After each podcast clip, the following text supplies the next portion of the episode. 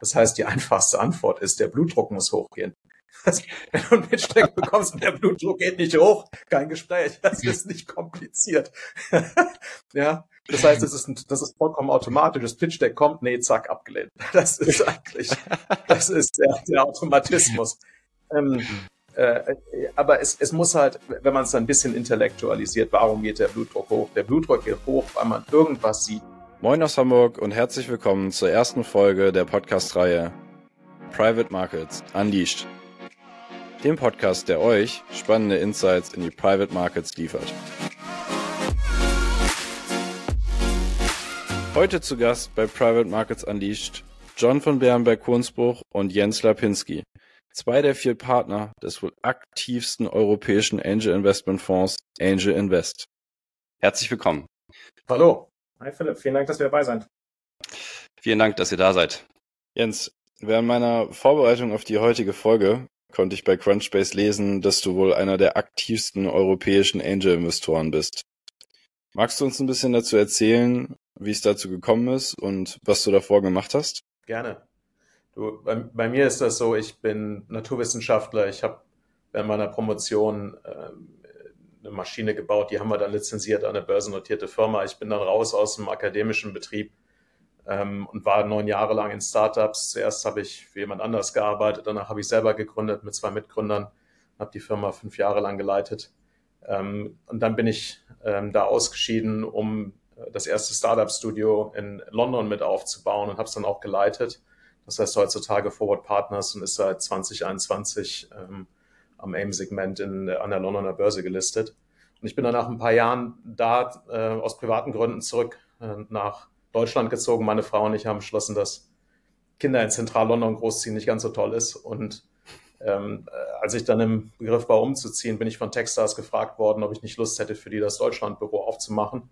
Das habe ich dann gemacht. Da habe ich den deutschen Fonds äh, aufgesetzt und dann auch geleitet, der sehr, sehr schön performt hat.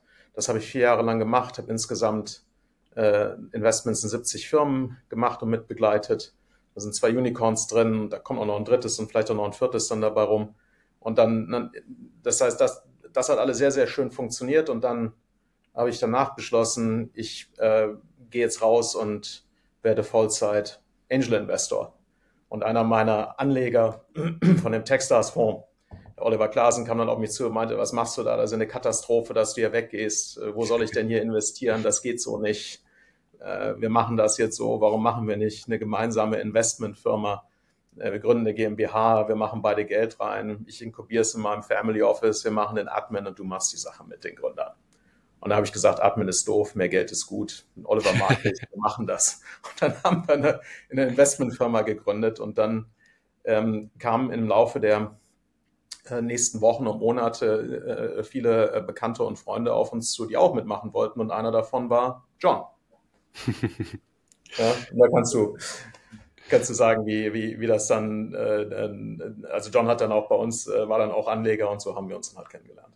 Großartig, vielen Dank. Ich will gerne noch einmal so ein bisschen äh, auf deine eigene Gründerstory eingehen. Ähm, ich meine, äh, ich glaube, das ist immer sehr, sehr zuträglich, äh, man selbst mal gegründet hat und dann später auf die Investorenseite wechselt. Ähm, äh, was für, sag ich mal, Learnings hast du aus deiner Vergangenheit dort als Gründer im Wesentlichen mitgenommen? Oder wie wolltest du dich besonders als Investor vielleicht auch äh, positionieren, äh, den du dir vielleicht vorher mal gewünscht hast? Ja gut, als ich gegründet habe, da gab es noch nicht so viel Information im Internet über irgendwelche Sachen. Das war eine ganz andere Landschaft. Und ich hatte damit zu kämpfen, dass ich einfach ganz viele Sachen einfach nicht konnte. Ich wusste nicht, wie man es macht. Ja, und ich habe dann ähm, äh, nach einer gewissen Zeit, also man, man iteriert sich dann so durch und du lernst halt, dass das irrsinnig lange dauert. Wenn du dich alleine iterierst, bis du auf den grünen Zweig kommst. Und ich habe dann ähm, verstanden, ich muss mir halt Leute suchen, die das alles schon können. Ich muss mir Mentoren suchen, die, die, die diese ganzen Sachen halt beherrschen, damit die mir erklären, wie man solche Sachen macht. Und das habe ich dann gemacht und dann nach und nach äh, äh, habe ich dann immer mehr von dem beherrscht, was man halt können muss. Und dann habe ich mir irgendwann gedacht, das ist Wahnsinn, dass dass jeder Gründer sich da durchkämpfen muss. Das ist super ineffizient.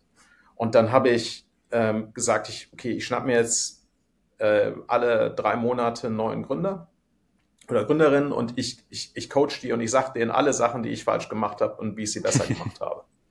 Und das habe ich dann gemacht und dann habe ich die immer sechs Monate lang ungefähr so betreut und dann habe ich mir neue gesucht. Ja, und, und, und dann aus dieser Aktivität heraus wurde ich dann angesprochen von einem Accelerator-Programm, äh, beziehungsweise von dem ersten in England, Springboard hieß es, ähm, was dann später zu Techstars wurde.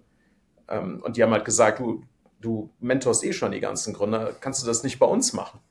habe ich gesagt, oh, ist gut, ihr trefft die Vorauswahl, dann habe ich zehn, dann kann ich mir die ein oder zwei davon schnappen und dann mache ich das halt da.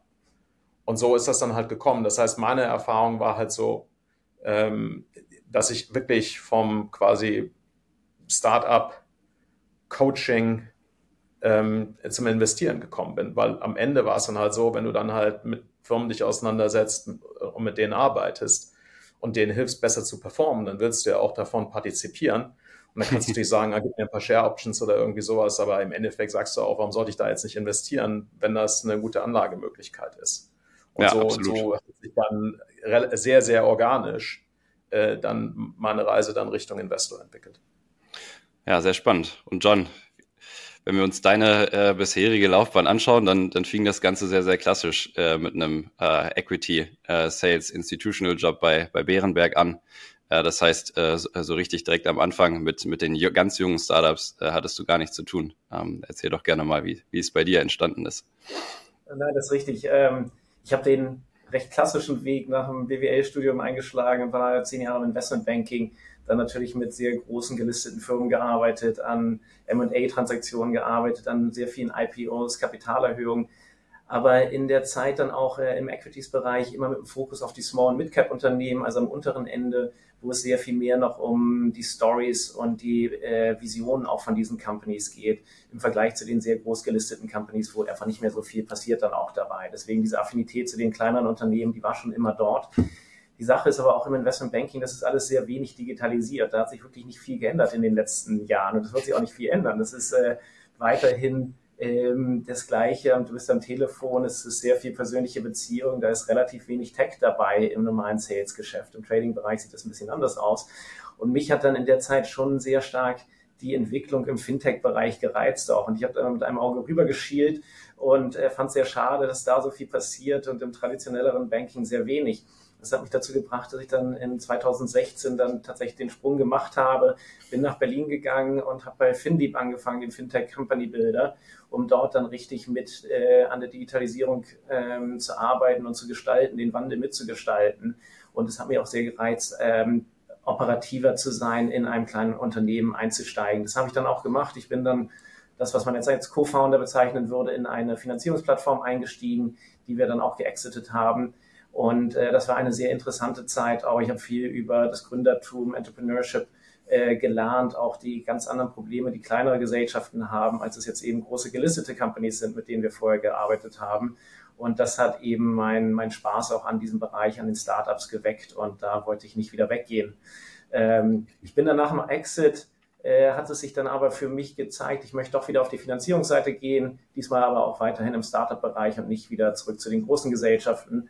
Und so haben wir ähm, die Gespräche geführt, dann letztendlich auch zwischen äh, Jens und mir über die Zeit als Investor in den Fonds. Was machen wir? Die Unternehmen entwickeln sich alle fantastisch gut, äh, aber wir lassen sie alle laufen. Und äh, über die Zeit ist da letztendlich aus dieser Diskussion gesagt, lass uns doch nochmal ein Business draus bauen. Wir machen einen weiteren Fonds auf.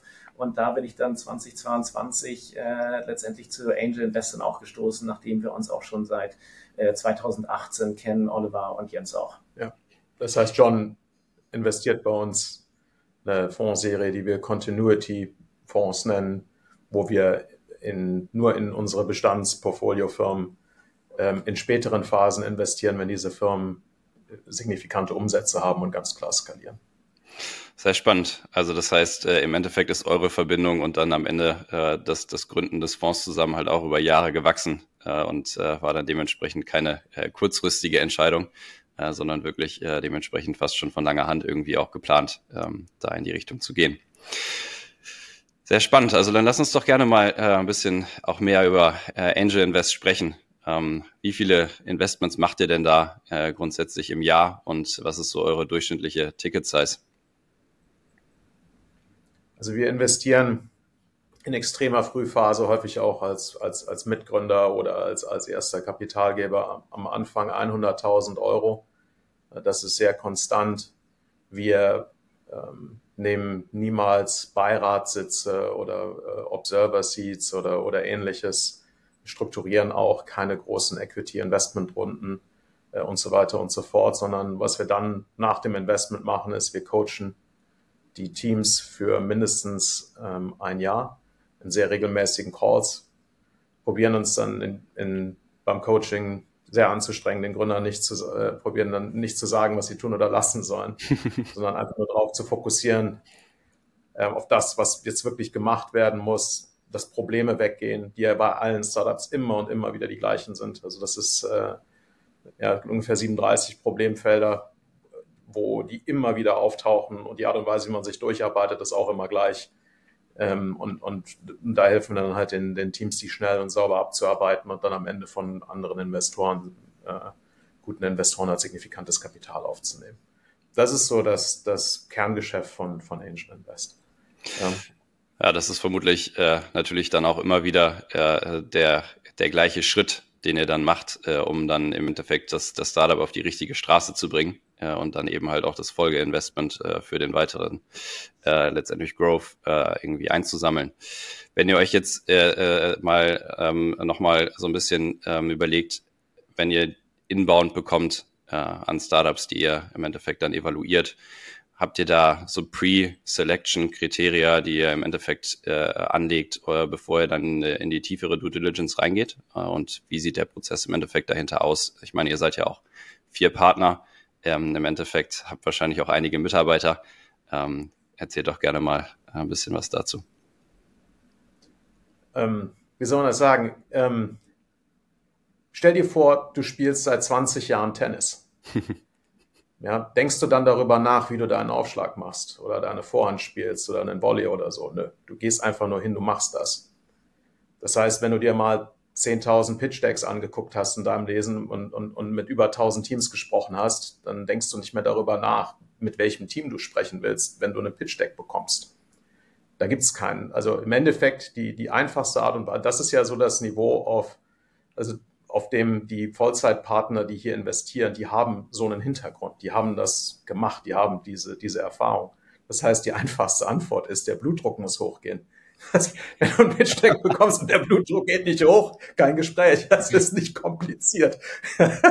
ja, das heißt, das ist, ein, das ist vollkommen automatisch. Das Pitch-Deck kommt, nee, zack, abgelehnt. Das ist eigentlich, das ist der, der Automatismus. Ähm, äh, aber es, es muss halt, wenn man es ein bisschen intellektualisiert, warum geht der Blutdruck hoch? Der Blutdruck geht hoch, weil man irgendwas sieht, was man eigentlich so noch nicht gesehen hat. Da ist entweder ein wirklich interessantes Team, mit, die einen spannenden Hintergrund haben und oder die haben ein Verständnis, eine Einsicht, ein Insight äh, entwickelt in einen Markt oder in, in eine Geschäftsmöglichkeit, den andere Leute nicht gesehen haben. Ja, diesen, diesen Pfad und wo, wo er ganz klar artikuliert wird, pass auf, da kann man, da ist eine riesige Lücke, da können wir rein. Wir haben, weil wir besondere Technik haben, weil wir äh, besonderen Marktzugang haben, weil wir einfach es verstanden haben, weil sich jetzt Sachen so verschieben, dass auf einmal sich was auftut. Und wenn man das halt sehr, sehr klar artikulieren kann oder am besten natürlich auch mit, mit Daten untermauern kann, weil man schon mal ein erstes Produkt gebaut hat und schon mal getestet hat oder vielleicht erste Kunden haben, die sagen, wow, das ist super, wenn ihr das bauen könnt, dann gebe ich euch viel Geld. Das ist halt das, wo man sagt, okay, das ist cool. Ja, das, da, da, da geht wirklich was. Und, und da lehnt man sich dann nach vorne. Ich finde die Beschreibung, äh, wenn der Blutdruck hochgeht, äh, sehr, sehr schön. Also ich glaube, das äh, äh, beschreibt dann, glaube ich, auch so ein bisschen den, den Alltag, dass man einfach regelmäßig äh, mal einen steigenden Blutdruck hat. ähm, wie sieht es denn aus, äh, wenn man jetzt mal vom, vom steigenden Blutdruck äh, mal absieht, äh, muss man sich ja als, als Fonds im Endeffekt auch irgendwie eine, eine Struktur überlegen und, und sagen, in welche, sage ich mal, verschiedenen Branchen investiere ich denn jetzt? Äh, Habe ich vielleicht nur eine äh, Branche, in die ich investiere oder bin ich da eher agnostisch unterwegs? Ähm, vielleicht John, äh, magst du mal ein bisschen ähm, beschreiben, äh, wie ihr an die ganze Thematik äh, Portfoliostrukturierung äh, etc. rangeht? Ich glaube, ähm, äh, sehr gerne. Ein, ein Punkt nochmal zum, den wir machen, äh, den ich nochmal erwähnen wollte, bei der Selektion von den, von den Investments auch. ganz wichtig ist für uns das Team, was Jens schon gesagt hat. Es geht aber nicht nur darum, ob das Team irgendwas erkannt hat im Markt, wie man ein Problem anders oder besser lösen kann, sondern auch, dass das Team schon zusammengearbeitet hat. Das ist mhm. für uns essentiell wichtig.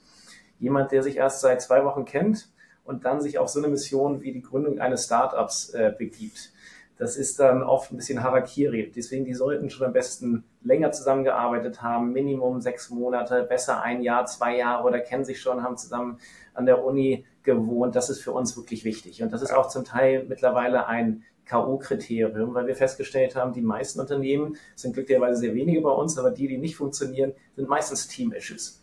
Dass das Team sich dann äh, zerstreitet, auflöst, nicht zusammengepasst haben. Und das ist auch sicherlich bei uns äh, in, in der Firma genau das Gleiche. Wir sind ja auch noch ein, eine kleinere Firma, deswegen gewisse Parallelen treffen auch dort zu. Und alle, die bei uns arbeiten, kennen sich schon seit sehr langer Zeit, äh, ja. bevor wir uns dann gemeinsam auf diese Reise begeben mhm. haben, weil das auch eine sehr lange Reise ist. Also so eine ja. Fondsaktivität, da schaust du halt mal zehn Jahre äh, die Straße runter und musst dann immer noch zusammenarbeiten wollen. Das ist, das ist vollkommen richtig, denn, denn Firmen, Startups scheitern in der Frühphase fast ausschließlich aus Teamgründen. Ja, weil entweder die, das Team streitet sich oder sie können nicht rausfinden, was Kunden wirklich wollen oder sie können es nicht bauen. Ja, das sind die drei Hauptscheitergründe aus Startups in den ersten ein, zwei, drei Jahren. Ja, und dann aber das, was wir nach, das andere nachher gucken, ist, wie groß die Sache werden kann. Ja, das ist äh, natürlich, das müssen, und das ist das Schöne eben, wir wollen halt eben Themen angehen, das können wir auch sehr gut machen durch die Vielzahl der Investitionen, da kommen wir jetzt gleich mal auf die Portfoliostruktur dann auch zu sprechen, dass wir gerne Themen angehen, die wirklich groß werden können. Vielleicht auch, wo der eine oder andere sagen würde, das ist mir zu risikoreich, das ist so eine verrückte Idee, das wird doch nichts, aber das sind die Sachen, die uns reizen. Weil wenn es einfach wäre und es jeder gut findet, dann hat es im Zweifelsfall schon mal jemand anderes gemacht und dann ist es irgendwo average. Und average ist das Schlechteste, was du machen kannst. Und deswegen gerne auch so ein bisschen Marmite Investments. Der eine liebt es, der andere nicht. Das ist auch, wie bei uns die Investment getät Investments getätigt werden. Jeder Investmentpartner kann selbst das Investment entscheiden. Wir besprechen es und es gibt einen Prozess, äh, der eingehalten werden muss. Aber letztendlich liegt es bei den Investmentpartnern. Daher auch unsere Portfoliostruktur und Komposition ist relativ breit, weil wir aufgrund auch der Anzahl von Investmentpartnern sehr viele unterschiedliche Interessen, Präferenzen, was mag jemand, womit befasst äh, sich die Person gerne haben. Und von daher gehen wir von wirklich Hardware-Themen, Deep Tech-Themen zu Consumer-Apps äh, und Consumer-Products mit sicherlich einem großen Teil auch B2B SaaS-Investments. Äh, das ist natürlich auch geschuldet, wo ist auch das Geld, was für Folgeinvestment bereitsteht. Und das ist sicherlich in dem Teil, ich glaube, man kann sagen, jetzt auch für, für die Zukunft, was wir sehen, sicherlich so im Bereich 25 Prozent äh, Clean Tech Themen, wo wir aber auch gerne Hardware-Themen mögen, weil wir denken, nur durch Software reduzierst du jetzt nicht die Emissions, sondern das ist meistens dann irgendwo eine Hardware-Komponente, die dabei ist. nur weil du es misst, äh, verringert sich es nicht. Ja. Äh, dann haben wir 25 äh, Prozent sind sicherlich irgendwo im Bereich Financial Services, weil der Markt sehr, sehr groß weiterhin ist. Da gibt es immer noch sehr, sehr viele unterschiedliche interessante Ansätze dabei. Dann haben wir 25 Prozent sind typische Enterprise Software Themen und dann ein, ein Teil 25 Prozent ist äh, alles Mögliche inklusive Hardware, Deep Tech Themen. Ja. Was, um es mal ein bisschen plastisch zu machen, wir hatten neulich einen Gründer, mit dem ich gesprochen hatte, der wo ich ihn dann gefragt habe, wo soll die Reise hingehen, was für eine Firma willst du eigentlich bauen? Und dann fing er an, doch ein bisschen rumzudrucksen und zog dann eine Slide, also ging aus der Präsentation raus, nachdem ich mehrfach nachgefragt hatte und zeigte mir dann eine Slide von, äh, von die dann hochkam, wo, wo dann hatte er schon die Stadt designt, wo seine Fabrik dann äh, steht, in weiß ich nicht wie vielen Gebäuden. Da war dann so ein See in der Mitte mit Verwaltungsgebäuden drumherum und da war so eine riesige Landschaft, wo alles schon so geplant war. Da hat er gesagt, das will ich an sich wirklich bauen. Und dann habe ich gesagt, das ist ja total super. Da investiere ich auf jeden Fall. Ja, und er meinte normalerweise, die meisten Investoren sagen, das ist crazy. Das ist vollkommen unrealistisch. Und wir sagen, das ist super. Das ist so, also wenn wir ein Team haben, das sich seit einem Jahr oder mehr kennt, die haben irgendwas verstanden, was andere Leute nicht verstanden haben und die haben solche Ambitionen. Egal in welchem Industriesegment oder egal mit welchem Business Model, das finden wir spannend. Ja, und wir investieren halt super früh über ganz Europa verteilt ähm, in alle Industrien, die solche Charakteristika haben oder solche, solche Gründer mit solchen Ambitionen haben. Und das vielleicht das Ganze einmal in Zahlen zu packen, Äh, unser kommender Fonds wird in 250 Unternehmen investieren. Es sind immer 100.000 initiales äh, Ticket und wir gehen dann auf einen Wert hoch, der ungefähr um die 300.000 äh, liegt pro Company. Und damit haben wir dann eine sehr gleiche Verteilung über das Portfolio hinweg. Da sind keine größeren Ausreißer in dem Portfolio, was die Investitionssumme angeht. Aber natürlich viele von diesen Unternehmen können einen massiven Impact auf das Portfolio haben, weil es sehr, sehr große Firmen werden sollen. Auf der anderen Seite können wir auch Risiken eingehen, weil ein 100.000 Euro Investment dann bei einem 60 Millionen Fonds nicht so gravierend ist, wenn es auch mal wegrutscht. Definitiv. Also ich glaube, ähm, was, was auch sehr, sehr spannend ist, was du gerade äh, ja zum Ausdruck gebracht hast, ist das Thema Follow-on-Investing. Äh, ich glaube, das ist äh, im Endeffekt ja auch ähm, ein sehr viel diskutiertes äh, äh Thema, äh, ob man das jetzt als Fonds äh, oder auch als Angel-Investor im Endeffekt macht oder nicht macht. Ähm, so wie ich das jetzt bei euch äh, herausverstanden habe, ist das sozusagen äh, klare Strategie, äh, im Endeffekt äh, circa 200.000 Euro äh, ja, theoretisch noch nachlegen zu können. Ähm, habt ihr da irgendwie eine prozentuale Quote, äh, wie häufig ihr das äh, im, im, Schnitt macht? Äh, und ähm, was sind da so die wesentlichen Kriterien für? Das ist eine hochinteressante Frage. Also, ähm, was soll man dazu sagen? Wir haben es ausgerechnet. Wir haben auch verschiedene Modelle laufen lassen, über wie man das machen kann.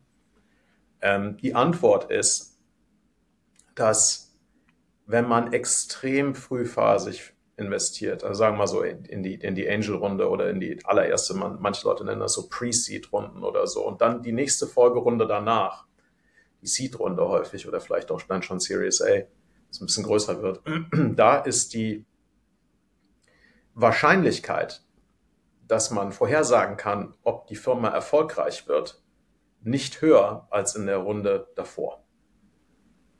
Ja, das heißt, zu dem Zeitpunkt das Portfolio schon stark zu konzentrieren, ist ähm, sehr, sehr anspruchsvoll.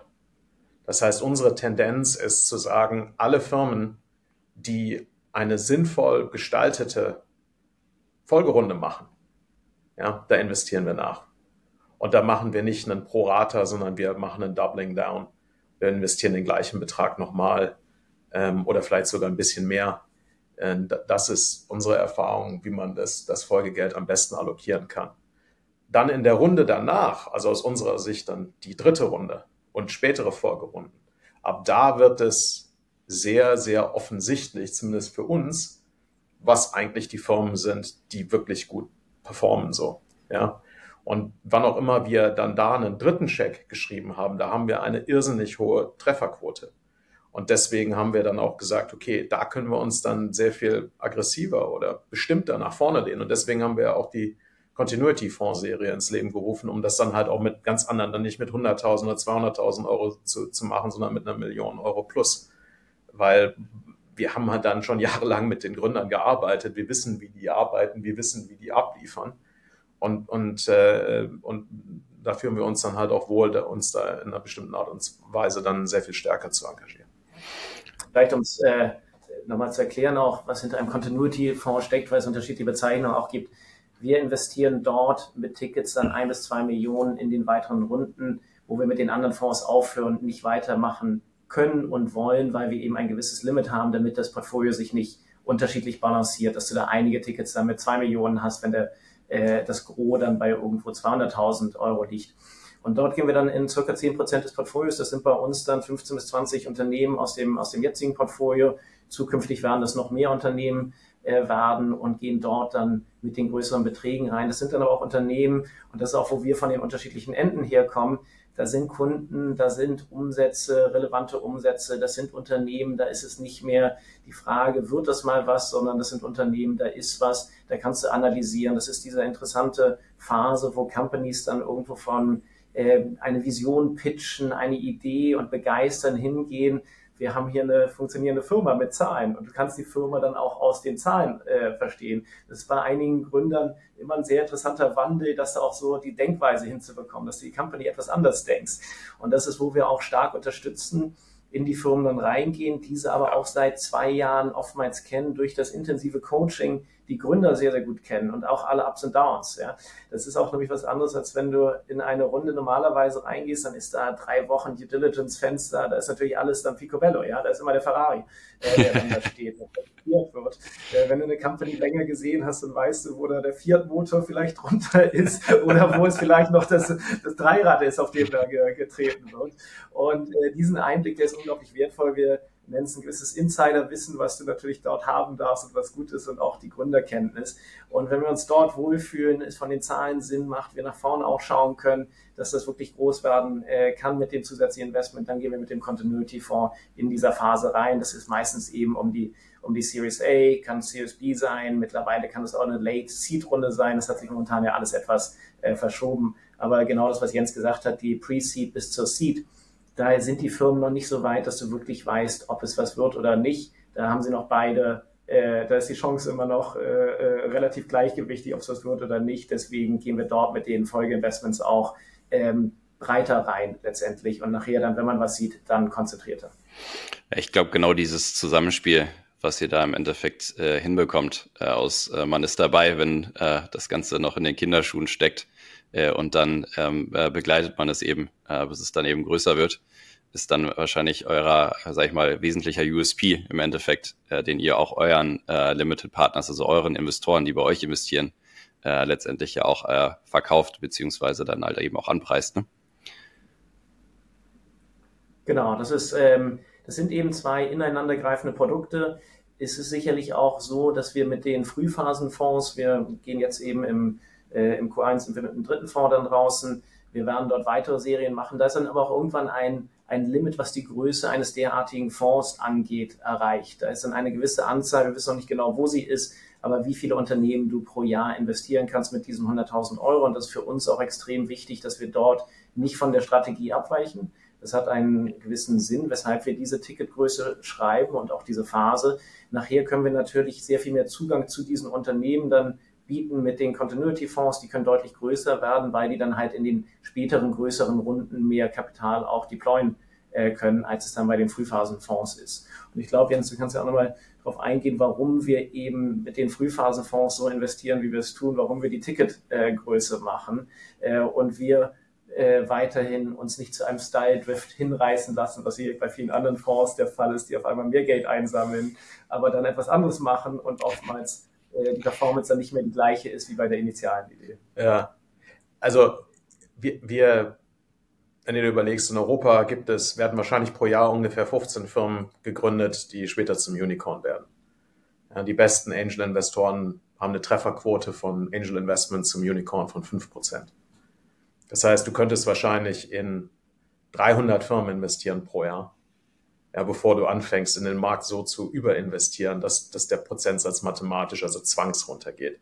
Praktisch ist die Zahl wahrscheinlich dann ungefähr die Hälfte, 150 pro Jahr, weil man verpasst einfach immer die Hälfte der guten Sachen. Das ist einfach äh, in der Natur der Sache inhärent. Ja, das heißt, da, da ist wahrscheinlich irgendwo da, je nachdem, wie sein Markt sich entwickelt, 150, 200 äh, Investments pro Jahr das Maximum, was man machen kann als Firma. Aber warum machen wir 100k in Initialtickets? Aus zwei Gründen. Erstens, weil wir damit extrem früh investieren können, weil wir hoch kollaborativ sind. Wir passen in jede Runde rein. Wir werden permanent von ähm, Seed-Fonds, also Risikokapitalfonds, die sehr früh investieren, gebeten, Co zu investieren. Das passt uns alles sehr gut. Und drittens ähm, sind wir da niemals in der Position, wo wir den Beirat machen müssen. Wir müssen nicht den Fiduciary machen, sondern wir können ganz einfach mit den Gründern arbeiten und können uns darauf fokussieren, dass die Firma gut läuft. Weil ganz einfach, wenn man sich überlegt, was ist halt, was macht einen guten Angel Investor aus oder warum sollte man das machen? Der, der Spaß beim Angel investieren ist ja, wenn Firmen gewinnen. Ja, das ist das einzige, alles andere, und da gibt es sehr, sehr viel von, ja, das ist dann das, was man nicht will, ja. Das heißt, die guten Angel-Investoren fokussieren sich darauf, dass die Firmen gewinnen und dass die Gründer gewinnen.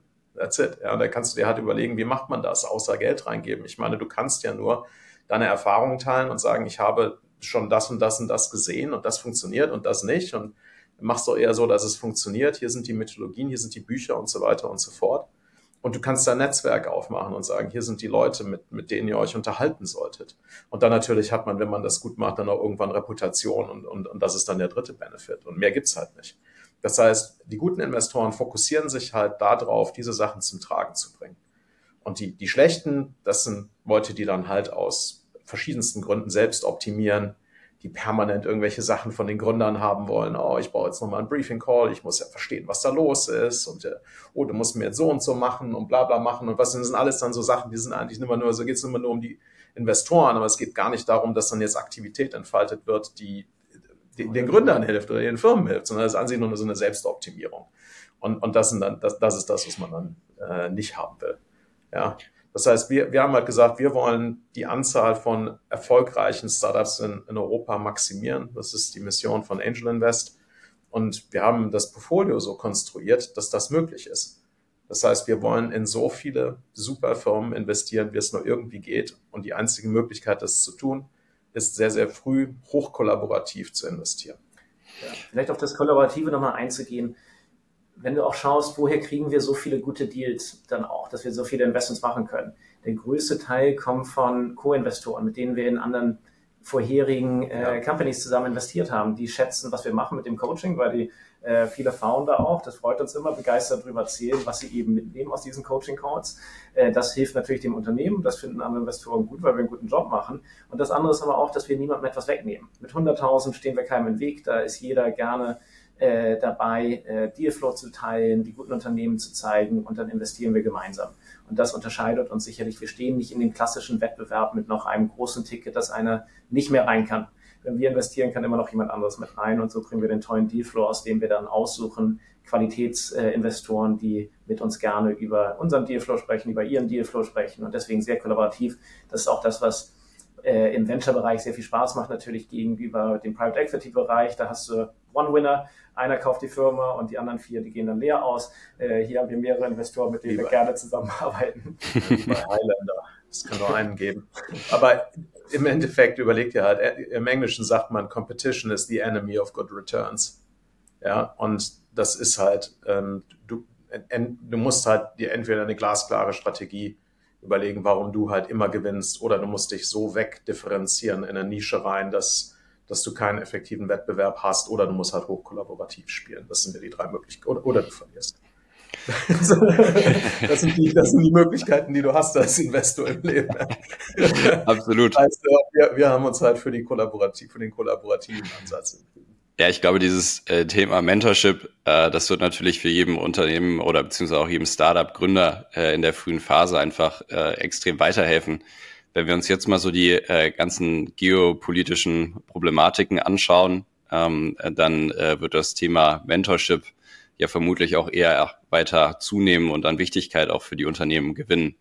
Wie ist denn da euer Eindruck ähm, in der aktuellen äh, Marktlage? Ähm, wird das mehr nachgefragt? Wird das gerne genommen?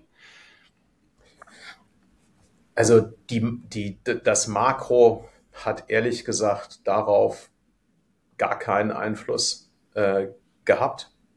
Das Interessante ist eher, ähm, ja, Leute sagen, oh ja, wenn du einen erfahrenen Gründer hast, die wollen das nicht, die brauchen das nicht oder irgendwie sowas in der Art. Unsere Erfahrung ist, ist fast schon das Gegenteil. Die erfahrenen Gründer wissen, wie viele Sachen schieflaufen können. Und äh, die finden das extrem, und wir haben wirklich viele hocherfahrene Second, Third-Time Founders, äh, die finden das super, weil sie halt außerhalb des Boards jemanden haben, mit dem sie sich halt über Themen unterhalten können, wo, wo du einen, einen, Sounding Board hast, ja, wo du einen Gegenpart hast, mit dem du äh, Gedankengänge absprechen kannst äh, und, und, so weiter und so fort. Und das, das äh, mit einer externen Perspektive. Das Problem ist ja, wenn du in der Firma bist und auch dich mit den Mitgründern unterhältst, du bist so in deiner in deiner eigenen Innensicht gefangen.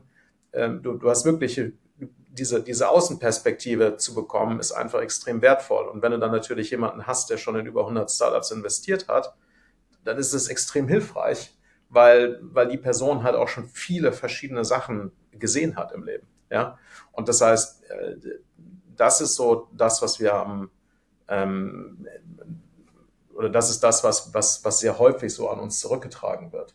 Ja, und, und ob jetzt dann du guck, was ist in den letzten fünf Jahren passiert? Wir hatten zuerst hatten wir einen, einen Boom, dann hatten wir den Corona-Crash, dann hatten wir den Corona-Mega-Boom, dann hatten wir den, den Crash, jetzt sind auch immer die Zinsen hoch, jetzt haben wir dann ganz andere Themen. Zwischendurch hatten wir den Krieg in der Ukraine, jetzt haben wir äh, diese, den Krieg in, im äh, Gazastreifen. Und es ist, es wird einfach, äh, also diese Themen hören nicht auf. Die Gründer gehen natürlich dann in eine Richtung mit und, und, und oder, oder in die andere hin und her, aber das, äh, das ist ehrlich gesagt, ähm, das hat sich ja in den letzten, diese Einschläge, wenn du dir das überlegst, wie viele es in den letzten 10, 20 Jahren gegeben hat, das ist einfach, es gehört einfach zum Leben dazu sozusagen. Ja, du hast, als, als Gründer hast du permanent irgendwelche Makro-Events, mit denen du dich auseinandersetzen musst. Ich glaube, das Wichtige äh, was du den Gründern mitgeben kannst. Und das ist eben auch eine Sache, war interessant. Ich bin jetzt im Februar letzten Jahres eingestiegen bei Angel Invest. Nach drei Jahren hat sich die Weltlage verändert. Ja, das war auch ein Projekt, was wir angegangen sind, äh, was das Wichtige ist. Und das ist die gleich, dass die Message, die du auch nur den Gründern mitgeben kannst, fokussiere dich auf deren Produkt. Fokussiere dich auf die Company. Lass dich nicht von dem, was drumherum passiert, ablenken. Wenn du das gut machst und gut äh, ausführst, dann wirst du auch dahin kommen. Und deswegen einfach da ein bisschen Scheuklappen dann aufsetzen und sich auf das Wesentliche fokussieren, dann wird's was. Weil auch im schwierigen Makroumfeld gute Companies, die werden weiterhin finanziert. Das sehen wir auch. Ja. Und deswegen ist das sicherlich auch das Befriedigende zum gewissen Grade. Wenn du es gut machst, dann bekommst du auch noch Geld. Wenn du schlecht machst, dich zu viel ablenken lässt, dann bekommst du auch kein Geld. Das hat sich sicher nochmal äh, verändert auch über die letzten Jahre. Es hatte vor zwei Jahren, haben wir noch viele Unternehmen Geld bekommen, die vielleicht kein Geld mehr unbedingt hätten bekommen sollen. Das hat sich jetzt sicherlich verändert. Es ist schwieriger geworden, aber gute Companies kriegen weiterhin sehr gute Finanzierungsrunden auch. Und von daher, stay focused und einfach wirklich starke Execution mit dem großen Plan, den du dir gesetzt hast und lass dich von den anderen Themen nicht zu sehr ablenken. Und ich glaube, das können wir nur von außen dann immer wieder reintragen in die Unternehmen auch, dass die Gründer da ruhig bleiben und fokussiert sind auf das, was wirklich wichtig ist und das ist eine gute Company zu bauen. Ja, ich glaube, dieses äh, Motto, äh, gute Companies werden immer noch äh, letztendlich mit, mit weiterem Geld äh, gefundet, äh, ist, glaube ich, äh, für jeden da draußen, der auch selber äh, gründet und äh, eben unterwegs ist, äh, ein ganz wichtiges Motto. Ähm, wenn wir jetzt äh, über, über die Marktphase sprechen und, und eben halt auch schauen, ihr macht sehr, sehr viele Investments pro Jahr und die Vorlaufzeit ist relativ lang. Wie steht ihr denn grundsätzlich dann so zu dem Thema ähm, ja, Secondary Investments, also möglicherweise auch mal während der Vorlaufzeit dann schon Unternehmen zu verkaufen? Ist das für euch ein Thema oder ähm, äh, geht ihr sozusagen immer den Weg bis, bis ganz äh, zum Ende oder halt eben, äh, wenn, das, wenn das Unternehmen halt zwischendurch äh, leider irgendwie Insolvenz anmelden muss? Ja, also was wir sehr spannend finden, ist, man, man, wir, sind, wir machen jetzt gerade hier eine Podcast-Sendung und es gibt ja unendlich viele Podcast-Sendungen und alle reden über investieren und investieren und investieren und kaum einer redet über devestieren. Ja, und meine, du kannst ja nicht Investor sein und nicht Divestor sein. Oder wenn du das bist, dann hast du nicht ein Problem im Leben. Also das heißt, du musst ja permanent drüber nachdenken, wie komme ich aus der Firma wieder raus? Ja, weil ich, irgendwann muss das Geld ja auch zurückkommen. Und das ist auf der Angel-Fonds-Seite bei uns hochinteressant, weil wir machen ja diese kleinen Investments und deswegen, da kommen wir, wir haben ja gesagt, wir sind kollaborativ, wir kommen viel einfacher in, in, dann in die richtigen Firmen rein. Aber die andere Seite der Medaille ist, wir kommen auch viel einfacher wieder raus. Bei allen Firmen, die gut performen, haben wir eine Art von quasi Liquidität. Wir können permanent an andere Investoren verkaufen, die in diese Firmen nachinvestieren wollen und, und, und können da dann halt äh, äh dann was erlösen und an unsere Anleger zurückführen. Ja? Und natürlich auch uns selbst, weil wir auch selber Anleger in unseren Fonds sind. Und das heißt, wir denken bei jeder Finanzierungsrunde, die eine Firma macht, ab einem gewissen Punkt drüber nach, was machen wir? Ähm, investieren wir weiter nach? Halten wir? Verkaufen wir? Teilverkaufen wir? Äh, wie machen wir das jetzt und warum machen wir das jetzt? Und da, das ist genauso eine, eine, eine Kunst und äh, eine Wissenschaft wie das Investieren. Das heißt, du, du, du, du machst da halt gute Entscheidungen. Als, als ich, ähm, bevor ich äh, bei ähm, Angel Invest war, war ich ja bei Techstars, habe ich erzählt, da haben wir eine Sache hoch richtig gemacht und da haben wir 2021 ähm, eine Position verkauft äh, in, in der Firma und das hat den gesamten Fonds zurückgezahlt. Mhm. Ja, die, die, die Firma hat heutzutage eine sehr viel niedrigere Bewertung, als sie das im Oktober 2021 gehabt hat. Und äh, aber wenn wir da nicht die Hälfte dieser Position verkauft hätten, dann wäre die Performance vom Fonds heute eine ganz andere. Und bei Angel Invest haben wir jetzt ähm, bei mehreren Firmen entweder ganz verkauft oder teilverkauft und wir haben auch jetzt äh, äh, wieder sind wir dabei, wieder eine Sache teil zu verkaufen. Das heißt, wir, äh, wir denken permanent nicht nur über das Investieren nach, sondern auch über das, das Deinvestieren. Beim Continuity Fonds ist das leicht anders, weil da die äh, da äh, ist das, was Sinn macht, für uns darüber nachzudenken, von vornherein. Aber wo geht die Firma hin? Wo steht die in fünf Jahren? Was ist der Exit Case? Und da rechnen wir zurück vom Exit Case, wo die Firma äh, wahrscheinlich steht und überlegen uns, ob das dann äh, für uns auf der ähm, Risk-Reward-Seite, ob das dann halt ein gut ausbalanciertes Investment ist oder nicht. Weil wir da müssen wir schon den Exit irgendwie verstehen und sehen können. Wenn wir das nicht tun, dann, dann äh, investieren wir da von vornherein nicht. Das heißt, so denken wir halt darüber nach. Auf der Angel-Seite ist es dann wiederum so, dass, und wenn du das überlegst, was, was wir faszinierend finden, ist, dass in, an der Börse sind 99,9 Prozent plus aller Transaktionen sind Transaktionen zwischen Investoren. Das heißt, Investoren verkaufen Firmenanteile an andere Investoren. Das ist das gesamte Börsengeschäft im Endeffekt. Mit der Ausnahme von IPOs, wenn Firmen an die Börse gehen und neue Anteile emittieren. Aber die Neuemittierung ist ja 0,000 irgendwas Prozent. Sowohl in der Anzahl als auch in der, in der Menge von Geld, die da halt fließt. Das ist ja ein insignifikant kleiner Teil. Wenn du dann aber in die Privatmärkte gehst und auf einmal sagen dann Leute, oh mein Gott, du hast hier Anteile verkauft an einen anderen Investor, das ist ja hoch ungewöhnlich. Ja, wie, wie, wie, ähm, ja, ihr müsst doch Richtung Exit gehen, die Firma muss verkauft werden, die muss an die Börse gehen und dann sage ich, ja gut, was passiert denn an der Börse? An wen verkaufe ich denn da meine Anteile? Ja, an andere Investoren. Also die gesamte Logik ist halt so ein bisschen gebrochen. Eigentlich muss man viel, viel mehr darüber reden, dass man auch in den Privatmärkten seine Anteile viel häufiger von Investoren an Investoren verkaufen sollte. Ja, das ist eigentlich die normalste Aktivität der Welt. Das Problem ist bloß, dass die meisten Invest Investmentfirmen, die meisten Risikokapitalfirmen besitzen so große Anteile an diesen Firmen, dass die irrsinnig schwierig zu liquidieren sind. Hm. Und, und weil da muss halt irgendjemand anders sagen, oh, jetzt muss ich 20 Prozent an dieser Firma kaufen, oh, es kostet ja richtig viel Geld, okay, wenn ich die dann habe, was mache ich dann damit und so weiter und so fort. Das ist halt dann kompliziert. Aber wenn du ein oder zwei Prozent an der Firma besitzt, ist nichts kompliziert. Und das ist genau das Gleiche auch an der Börse. Ist gar kein Unterschied. Wenn du an der Börse notierten, wenn du von Apple 20 Prozent besäßest, probier mal das zu liquidieren, ohne den Preis zu bewegen. Das, da hast du wirklich, da bist du Jahrzehnte bei, um die runter zu verkaufen, die Position. Das heißt, das ist, das ist überall das Gleiche, ja. Und äh, wir finden das sehr, sehr spannend. Ja, das heißt, in, in der Anzahl von, von Transaktionen, die wir machen und vor allen Dingen auch, wo die gesamte frühe Liquidität im Angel-Fonds kommt, äh, zu einem sehr, sehr großen Teil durch, durch Secondaries, also wenn wir halt an andere Investoren verkaufen. Mhm. Ja, wir haben ja auch viel darüber gesprochen. Ähm, sorry, wir haben ja auch, wir haben ja auch viel darüber gesprochen, äh, dass ihr ja eben als, als Mentoren eben so stark unterstützt. Und dann seid ihr ja nun mal auch äh, sehr, sehr frühphasig im Endeffekt ähm, äh, da und äh, stiftet da eben den Mehrwert. Und dann eben, sage ich mal, im, im weiteren Prozess dann äh, auch wieder Geld aus diesen Unternehmen rauszubekommen, um dann genau das wieder von vorne bei anderen Unternehmen zu machen, ist wahrscheinlich auch genau der Ansatz, der euch da eben im, im Endeffekt dann auch äh, voranbringt. Ja, das ist auch, vielleicht das in Zahlen auch nochmal auszudrücken, wir sind jetzt mit unserem ersten Fonds, den haben wir 2018, 2019 äh, äh, ähm, angefangen zu investieren.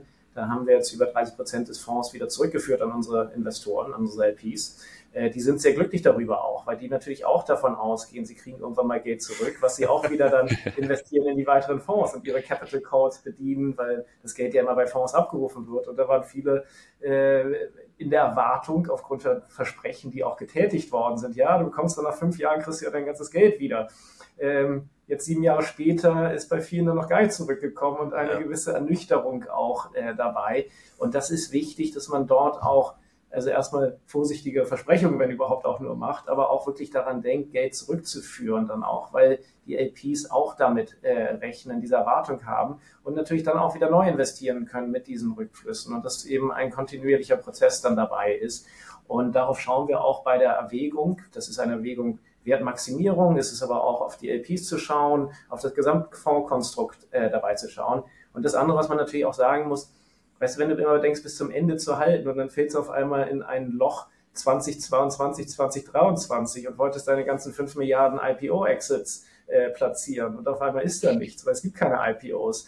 Äh, dann ist ja. es schön, dass du so lange gewartet äh, hast, weil vielleicht waren die Unternehmen mal ganz viel wert, aber du kommst auch nicht raus. Und von daher gehen wir gerne diese Schritte, Teilverkäufe auch zu machen, auf dem Weg, einiges bis zum Ende zu halten, aber wirklich kontinuierlich auch dabei zu sein. Die Zukunft ist unsicher. Es gibt immer ein Event, was genau in dein Exit-Fenster ansonsten reinkommen könnte.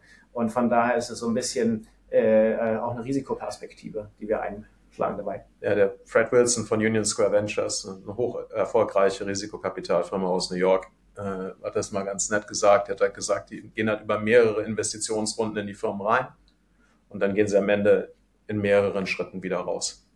Und dass du, dass du halt dann, äh, weil das ganz einfach auf der, ähm, auf der Risikominimierungsseite äh, und auf der Cashflow-Optimierungsseite einfach das Richtige ist. Du willst dich nicht auf das, auf das eine große äh, Ding verlassen, sondern du willst halt ähm, ab einem gewissen Zeitpunkt sagst du halt so, jetzt ist es halt Zeit für uns, die Position halt nach und nach abzubauen. Und wenn du das halt erreichen kannst, ist das super.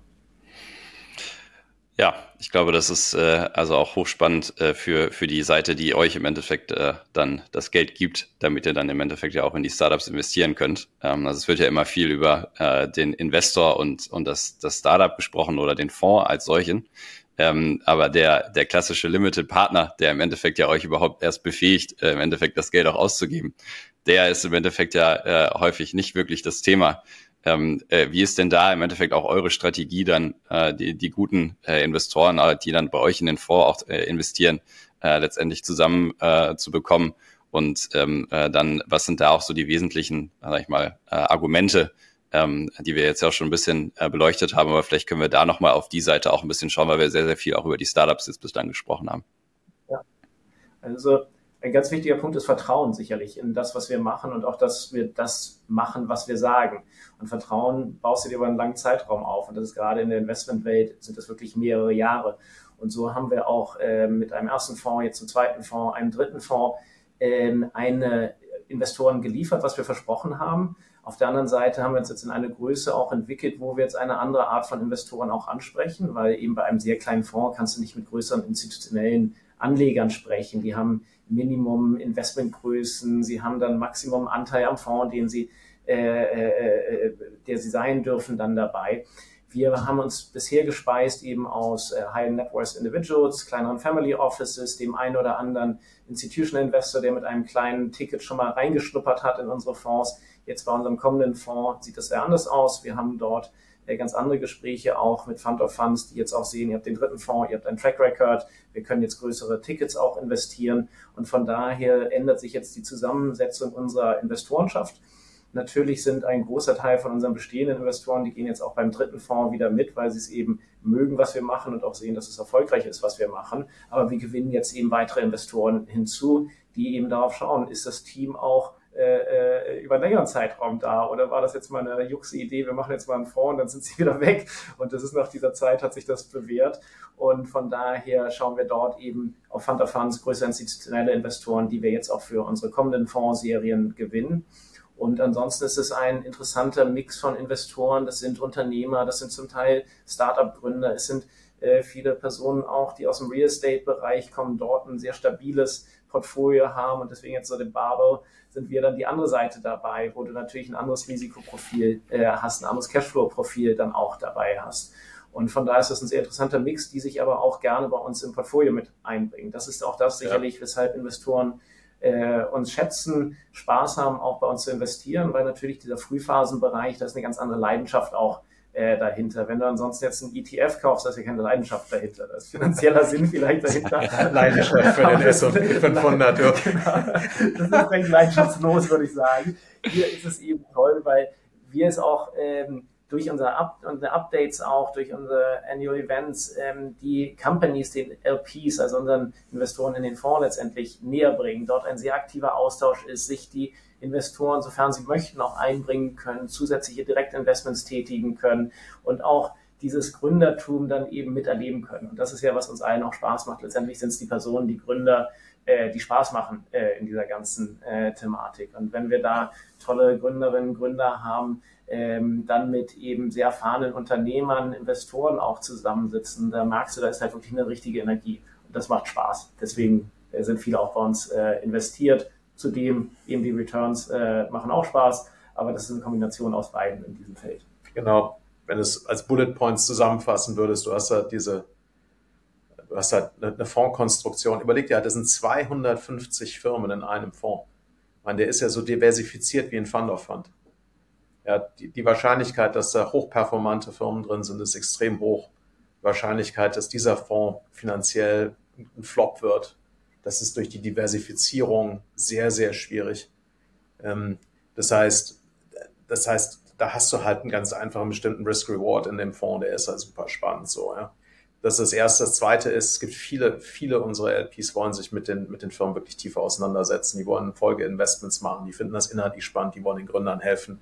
Die finden, dass das gliedert sich teilweise bei denen inhaltlich an die Firmen an, die die besitzen oder wo die arbeiten ähm, und so weiter und so fort. Die nehmen teilweise Board Seats, die engagieren sich als Angel-Investoren. Wir haben jetzt einen unserer LPs, der investiert mit uns zusammen äh, einen sechsstelligen Betrag in eine äh, Folgerunde, die, wo, die der Continuity-Fonds macht, zum Beispiel ähm, und so weiter und so fort. Wir haben das, wir haben auch LPs, die haben teilweise dann zig Millionen in, äh, in eine Firma bei uns äh, investiert oder auch in verschiedensten Firmen dann halt Folge investiert. Das haben die ganze Zeit.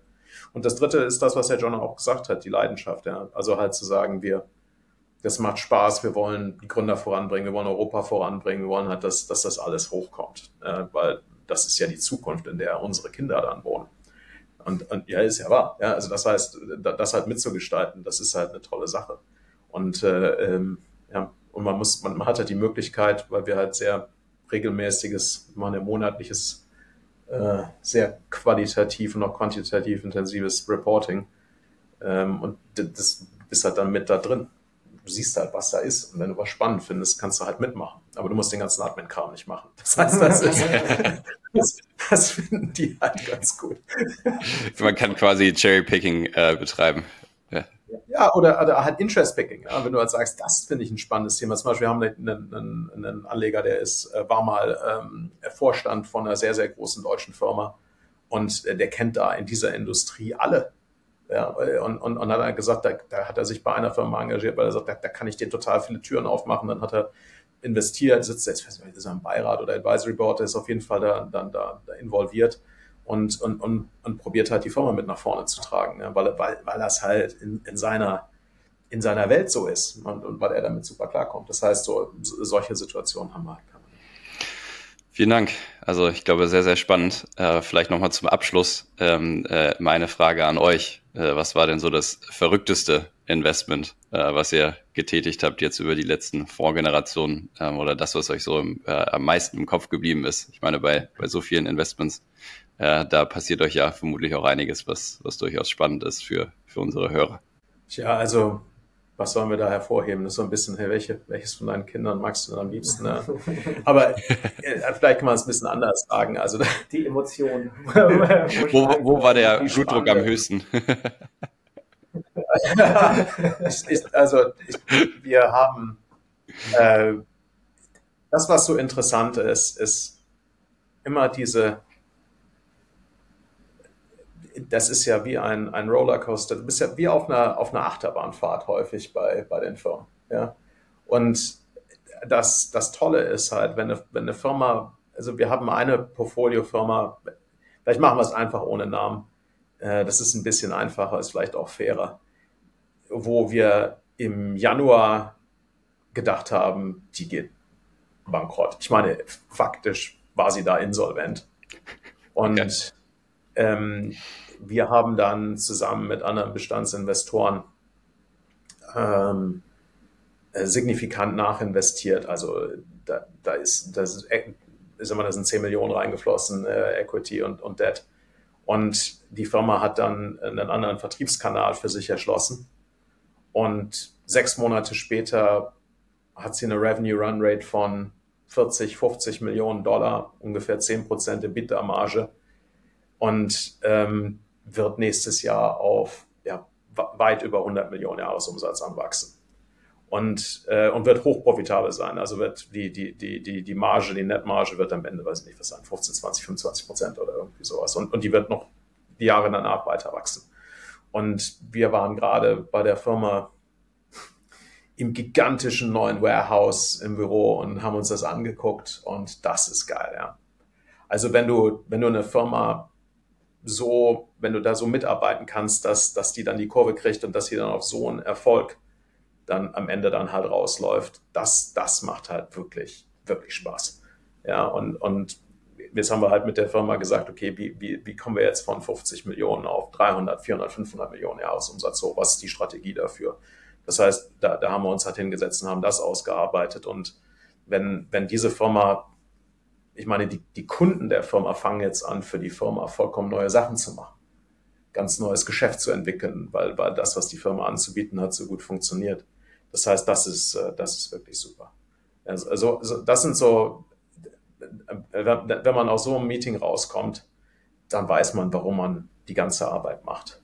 Ja, dann, das ist das, was ich gesagt habe. Wenn die Companies, wenn die Firmen gewinnen, das ist dann das, was wirklich Spaß macht. Und wenn man denen halt helfen kann, durch die, durch die Talsohle durchzugehen und dann da so rauszukommen, das ist super. Aber das ist eben dieses, ähm, es ist immer noch ein schmaler Grad in dem Bereich, ja. wo wir uns bewegen, auch bei den Companies, die dann erfolgreich waren. Und das ist dann irgendwann gibt es ein Event, ein Inflection Point, äh, wenn du es so nennen willst, äh, wo es auf einmal der Schalter dann umgelegt wird. Aber manchmal klemmt der Schalter dann und dann ist es zu spät in diesem Markt, weil das Geld ist natürlich immer knapp, es ist immer eine Gratwanderung. Aber wenn du es dann eben schaffst, diesen Schalter umzulegen, das macht richtig, richtig Spaß. Äh, aber natürlich die Emotionen, die gehen halt immer mit davor und äh, dann denkst du, schafft er es, schafft er es nicht, äh, kriegen wir es hin mit der Firma und wenn es was wird, dann macht es eben richtig, richtig Spaß. Ja. ja, herzlichen Dank äh, dass ihr da wart. Also ich nehme mit, ähm, äh, der Blutdruck muss steigen ähm, und äh, gleichzeitig muss man immer noch äh, die Ruhe bewahren und äh, die richtige Entscheidung treffen. Äh, genau, wenn es dann auch darum geht, vielleicht mal zu deinvestieren und nicht nur äh, sozusagen das Geld weiter rein äh, zu stecken. Wobei wir jetzt jetzt zum Abschluss auch gelernt haben, äh, dass dann manchmal, äh, wenn es dann kurz vor dem Aussteht, äh, dann doch nochmal gut ist, äh, Geld rein zu investieren und dann am Ende sechs Monate später schon dazu sitzen und sich zu sagen, ja, war dann die richtige Entscheidung. Richtig. Also, ja, das tot gesagt, äh, äh, Leben länger ist in unserem Metier definitiv eine Wahrheit. Ähm, man, man, man, schreibt Gründer nicht ab, be bevor sie nicht wirklich komplett äh, aufgehört haben, da zu, zu, zu arbeiten. Ja, das, das ist absolut richtig. Und, und wie gesagt, das ist halt, wenn, wenn man halt Teams helfen kann, ähm, eine wirkliche Erfolgsgeschichte zu bauen. Das ist halt, das macht richtig Spaß. Da ist auch der gesamte, also in dem Beispiel, das wir eben gesagt haben, diese Firma äh, wird aller Wahrscheinlichkeit nach unseren Fonds 1 komplett zurückführen ähm, und im Zweifelsfall auch unseren Continuity-Fonds. Das heißt, ähm, das ist dann natürlich nicht nur, das macht nicht nur Spaß, sondern das ist dann auch äh, lukrativ finanziell. Ja. Großartig. Dann sollten wir uns äh, vielleicht äh, im nächsten Jahr nochmal treffen ja, oder äh, in zwei Jahren, um dann zu schauen, ob das dann letztendlich wirklich so alles gekommen ist, wie ihr das jetzt heute beschrieben habt. Bin ganz gespannt, äh, dann auch über diese Outlayers äh, mehr zu erfahren. Äh, vielleicht dann ja auch äh, mit dem richtigen Namen äh, später mal, äh, wenn dann die Success Story äh, zu Ende geschrieben worden ist. Und ähm, ja, wünsche euch noch eine gute äh, Jahresendzeit und äh, ja, weiterhin viel Erfolg auch mit dem aktuellen Fundraising und äh, ja, bis ganz bald. Ja, vielen Dank, Philipp. Hat Spaß gemacht, mit dir zu sprechen. Danke, dass wir dabei sein durften. Bis zum nächsten Mal. Bis zum nächsten Mal.